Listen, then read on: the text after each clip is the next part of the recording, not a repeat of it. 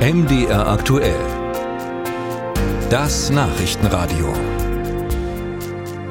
Ja, es war ein Paukenschlag, der weit über die Landes Kreisgrenzen hinaus gehört wurde. In Sonneberg in Thüringen hat bei der Landratswahl der AfD-Kandidat Robert Sesselmann den ersten Wahlgang klar gewonnen mit 47 Prozent. Weit abgeschlagen mit gut 35 Prozent der abgegebenen Stimmen folgt der Kandidat der Union und der bisherige Vize-Landrat Jürgen Köpper. Nun also muss eine Stichwahl entscheiden, weil keiner die 50 Prozent Hürde geknackt hat. Uli Sonnemann-Becker ist unser Reporter beim MDR Thüringen und ein Aus Auskenner, was Sonnenberg angeht. Wie hat es Robert Sesselmann geschafft? Ja, ähm, also Paukenschlag habe ich da gerade gehört. Das ist jetzt hier was, äh, eine Einschätzung, die man in Thüringen vielleicht nicht ganz so teilen kann, weil Sonneberg ist ein sehr, sehr ländlicher Wahlkreis. Die AfD ist in den ländlichen Gebieten in den letzten Jahren sehr, sehr stark gewesen, auch bei der letzten Landtagswahl. Das sieht man immer, diese blau eingefärbten Umlandgemeinden zwischen den Städten.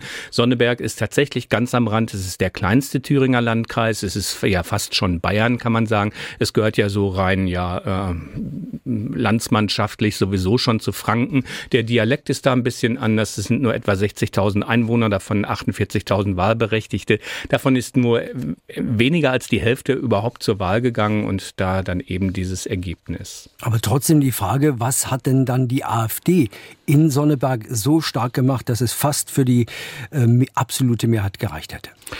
Naja, die, ähm, man muss sagen, dass die ähm, etablierten Parteien SPD und CDU in den Randgebieten Thüringens, gerade da im Süden, äh, seit Jahren Probleme haben. Die SPD ist eigentlich nie so richtig da mit den Füßen an die Erde gekommen. Die CDU hat jahrelang äh, dort regiert und hat eigentlich auch immer die Landräte gestellt oder in den äh, Stadtparlamenten die Mehrheiten und die Bürgermeister. Das hat sich natürlich verändert. Die AfD hat vor fünf Jahren, als sie das erste Mal angetreten ist, da aus dem Stand über, vier, äh, über 20 Prozent Prozent geholt. Da muss man einfach mal sagen, da ist die Partei zu den Wählern gekommen, nicht die Wähler so nach und nach zur Partei, sondern es hat da offenbar eine Stimmung getroffen, die eben sowieso da ist. Und jetzt kommt eben noch dazu, dass der, der Amtsinhaber, dass der ja krankheitshalber aufgehört hat, dass dann eben der Beigeordnete eingesprungen ist.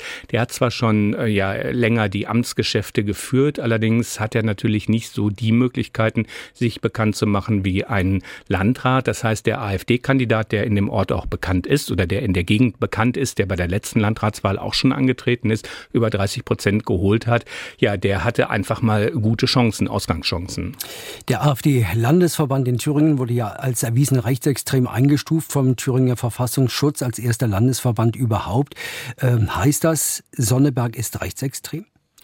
Nein, das heißt das sicher nicht. Das ist einfach nur eine, ja, vielleicht eine weit verbreitete Stimmungslage, weil Rainer Sesselmann, den kennen wir auch aus dem Landtag. Das heißt, eigentlich kennen wir ihn nicht, weil er ist Mitglied der, der Thüringer AfD-Landtagsfraktion, die ja ganz klar von äh, Björn Höcke dominiert wird. Björn Höcke ist der, der da die großen Punkte macht, der die großen Schlagzeilen macht.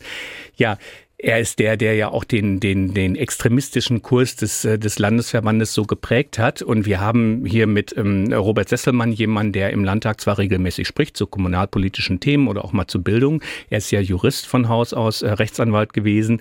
Allerdings äh, tritt er nicht so groß in Erscheinung. Das heißt, wir können jetzt eigentlich zu ihm und ihm selber wenig sagen. Er hat sich auch gestern geweigert, ja, mit unseren Reportern zum Beispiel zu reden.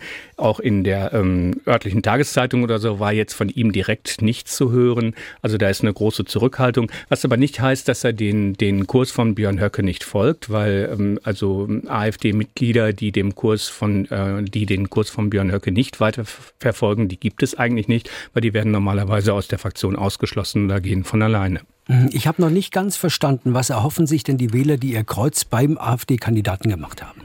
Ähm, das müsste man natürlich die, die Wähler selber fragen.